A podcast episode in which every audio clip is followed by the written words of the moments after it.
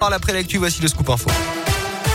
Et elle a une aujourd'hui une rénovation bien méritée pour l'un des bâtiments historiques de Clermont-Ferrand. Le site Amboise, situé dans la rue du même nom, accueillait jusque-là des services du rectorat et le centre régional de documentation pédagogique, bâti dans les années 70 par le même architecte que celui qui a créé la cité scolaire Blaise Pascal. Le bâtiment n'avait jamais été rénové.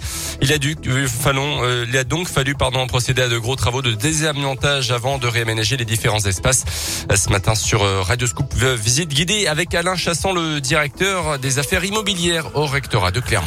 Première, une fonction d'information et d'orientation de l'élève avec l'installation du CIO, Centre d'information et d'orientation. À côté, on va avoir aussi des services de l'école inclusive. On va créer aussi un lab, donc un espace de travail et de partage orienté vers l'innovation numérique.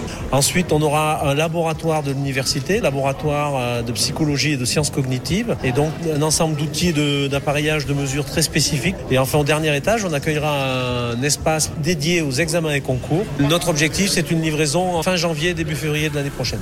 De gros efforts ont été faits sur l'enveloppe du bâtiment, ce qui devrait faire baisser la facture énergétique de 40%. Le montant des travaux est estimé un peu plus de 4 500 000 euros. L'école maternelle Jean de la Fontaine à Clermont fermée au moins jusqu'au 11 octobre. Décision de la mairie de Clermont alors que l'établissement est infesté depuis, depuis la rentrée, probablement apporté par des chats errants du quartier. Des opérations sont en cours. Elles ont été menées notamment hier. En attendant, les enfants sont accueillis dans l'école élémentaire non touché par cette invasion dans un accueil de loisirs. Un ressortissant roumain condamné à plusieurs années de prison ferme pour une trentaine de vols commis en seulement deux mois et demi cet été dans trois départements dans le Puy-de-Dôme et l'Allier.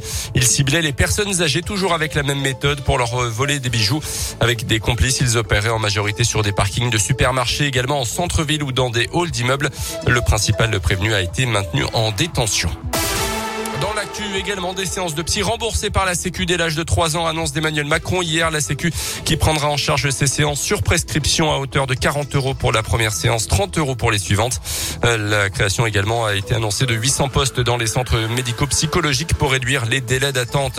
On connaît le candidat des écolos à la présidentielle de l'an prochain. Ce sera Yannick Jadot. Il a remporté le second tour de la primaire des écologistes devant Sandrine Rousseau, 51,03% des voix, 104 000 voix exprimées lors de ce second tour.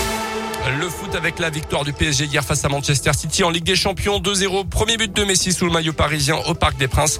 À suivre euh, ce soir Lille qui joue en Autriche à Salzbourg. Et puis Ayana Kamura bientôt sur Fortnite. C'est ce qu'a annoncé hier la maison de disques de ah. la chanteuse. Elle sera donc la première artiste française à proposer une expérience interactive dans le célèbre jeu vidéo.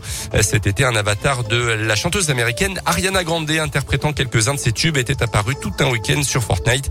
Les joueurs pouvaient choisir une option leur permettant de faire un petit bout d'aventure avec elle. 9h04, bah bravo et Anna Kamura, elle passe après Ariana Grande et c'est toujours euh, très beau. Vive la France